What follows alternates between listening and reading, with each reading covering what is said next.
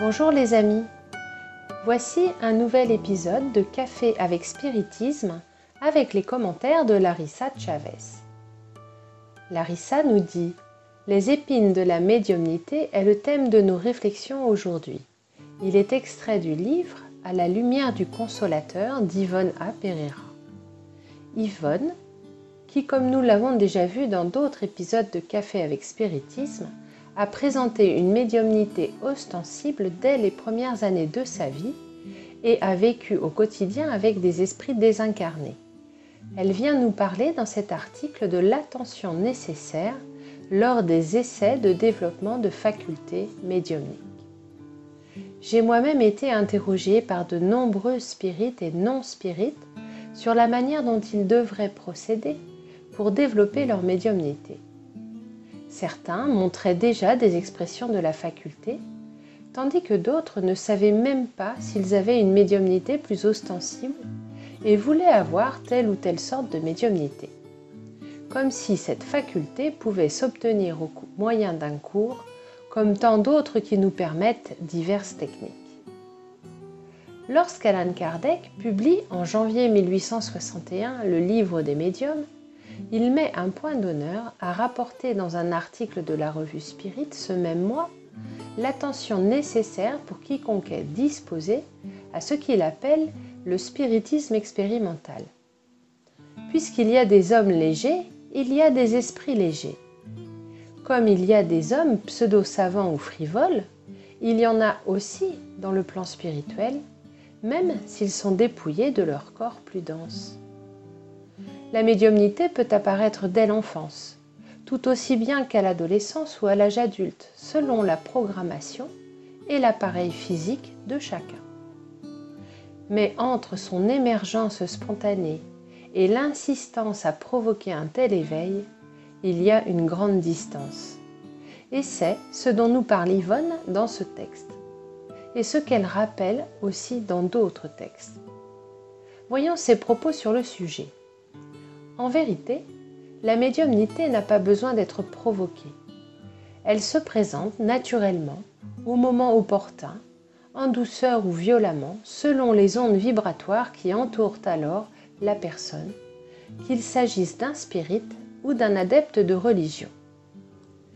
S'il s'agit d'une personne réfléchie, studieuse, fidèle à l'idée de Dieu, dotée de bonnes qualités morales, la médiumnité naît souvent en douceur par les canaux de la foi et de l'aide au prochain. Nous voyons donc des adeptes de n'importe quelle croyance religieuse, y compris spirit, imposer les mains aux malades et transmettre le fluide généreux de soins, de soulagement à l'angoissé, d'espérance à l'affligé, sans qu'il soit besoin d'une recherche systématique de développement qui, si elle est imprudente dans la plupart des cas, à nuire au médium et nous voyons aussi des manifestations importantes, des conflits, des maladies et même des obsessions, dont l'avènement se produit bien sûr à l'insu de l'individu qui en subit les influences. Dans une telle situation, il suffit d'orienter la médiumnité, d'instruire le médium s'il ne connaît pas les principes légués par la doctrine spirite.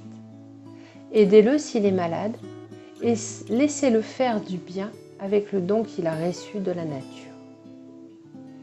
Nous observons avec ces paroles d'Yvonne que même lorsque nous n'identifions pas en nous une faculté médiumnique, même dite positive, celle-ci plus ostensible, nous continuons à être des possibles instruments du bien.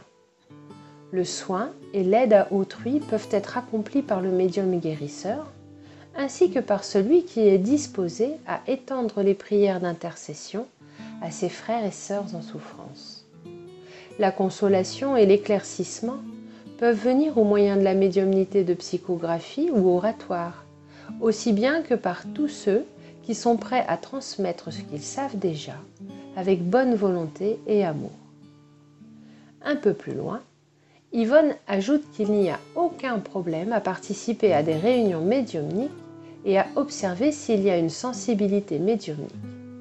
Cependant, l'avertissement est de ne pas forcer par autosuggestion un phénomène qui pourra venir, si nécessaire, spontanément. Yvonne ajoute encore L'une des facettes les plus importantes de la médiumnité est que nous ne pouvons ignorer, car les cieux nous éclairent et l'observation le confirme, est que la pratique de la charité et de l'amour envers son prochain non seulement est indispensable au bon développement de la faculté, mais aussi une garantie puissante pour son bon exercice. Certes, pas la pratique d'une charité de façade égoïste, mais une charité inspirée par le vrai sentiment du cœur. De cette façon, le candidat à être un interprète du monde spirituel doit commencer son engagement non seulement en assistant à des séances médiumniques, en faisant le bien, en aidant le souffrant, en plus de l'étude consciencieuse et de l'engagement à sa propre réforme morale progressive. En agissant ainsi, quand les signes qu'il a vraiment des facultés à développer viendront, ils apparaîtront en douceur, sans choc, car ils seront protégés par les, ombres, les ondes vibratoires de la charité. Avec Larissa, je vous dis, je vous embrasse tous et au prochain podcast café avec Spiritisme.